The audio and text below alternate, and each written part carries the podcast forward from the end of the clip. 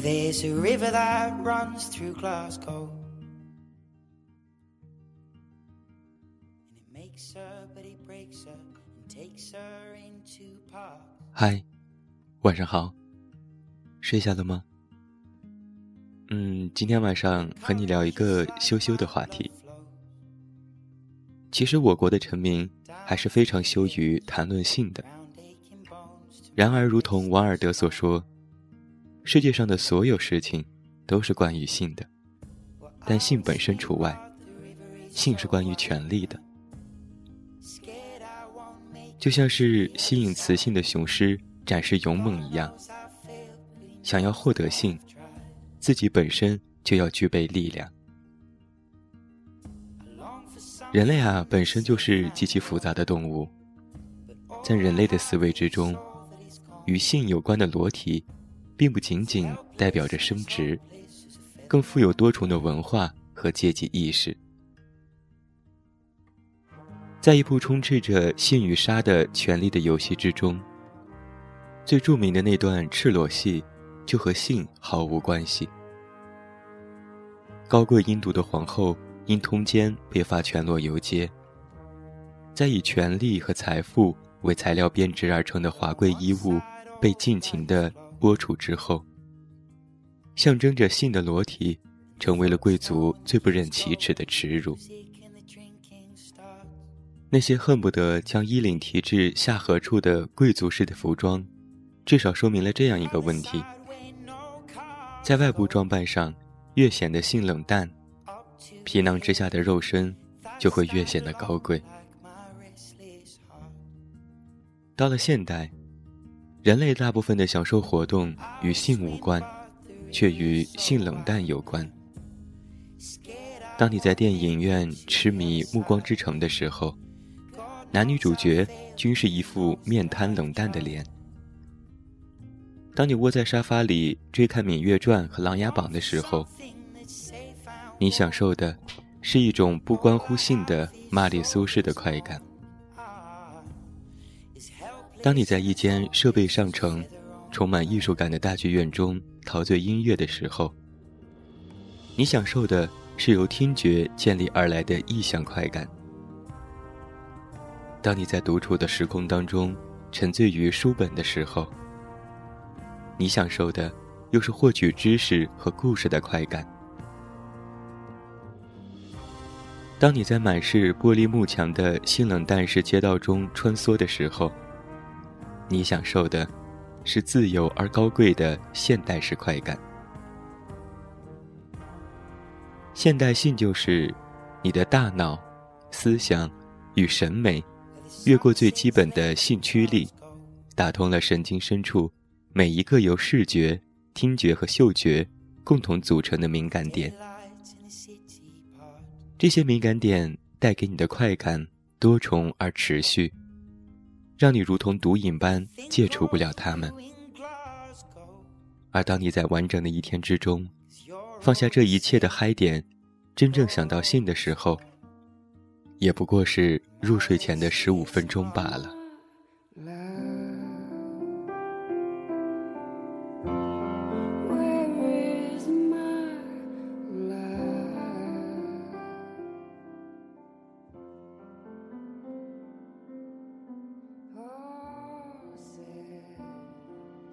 如今啊，性冷淡风已经不仅局限于时尚界使用，而开始进入其他的界别，成为一个热词。例如娱乐圈，去年就特别流行禁欲系老干部，比如霍建华。他的荧幕形象多为兴风道骨的，孤傲独行的。他不太玩得转电子产品，对时下的流行语。也总是摸不着头脑。不拍戏的时候，他生活健康。后来网友就戏称啊，他就差拎着鸟笼遛鸟了。音乐界的性冷淡，应该是非王菲莫属。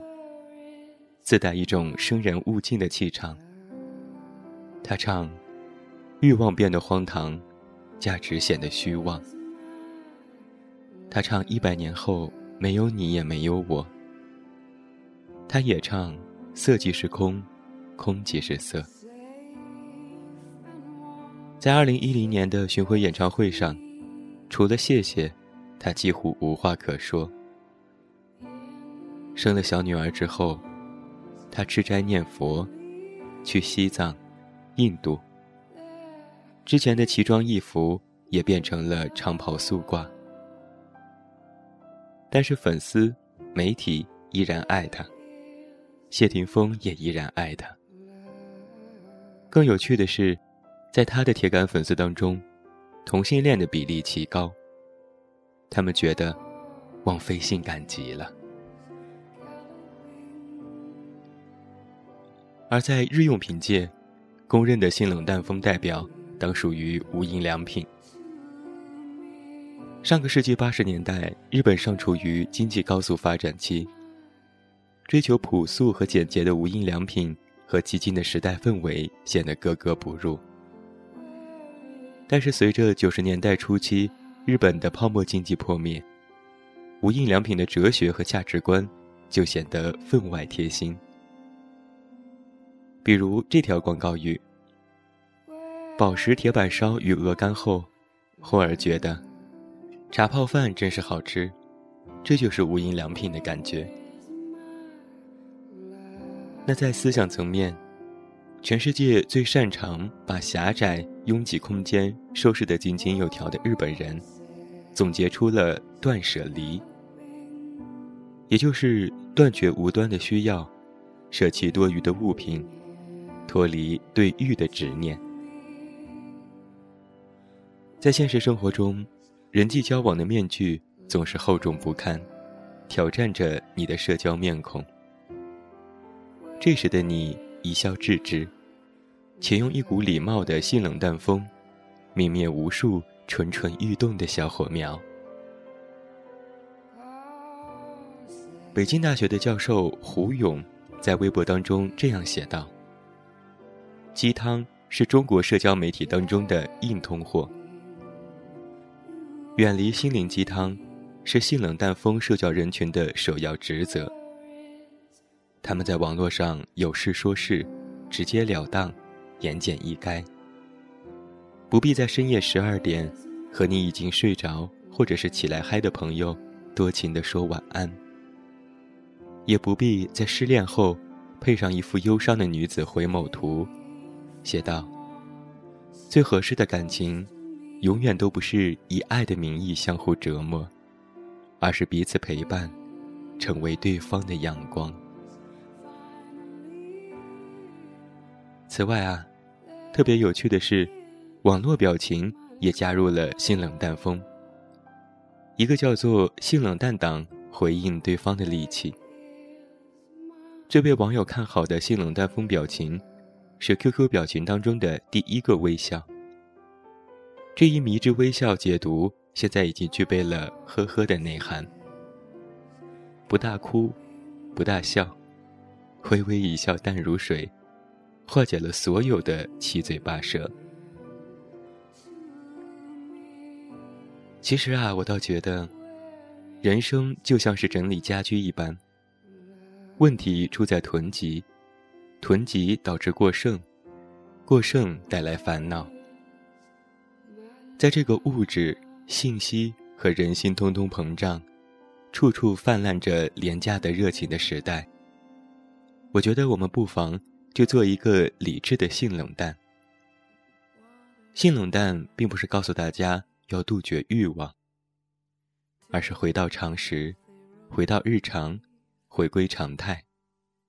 淡淡的，舒适的，自在的，到那些中立的潮流当中去，才是正途。最后，轻轻的问你一句：今天。你性冷淡了吗？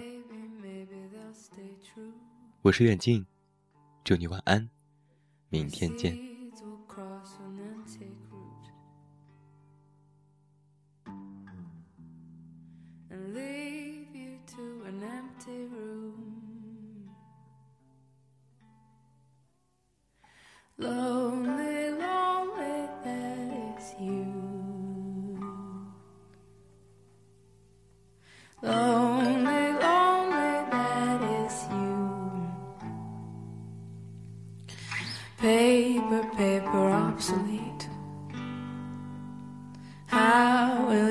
Reach out to me?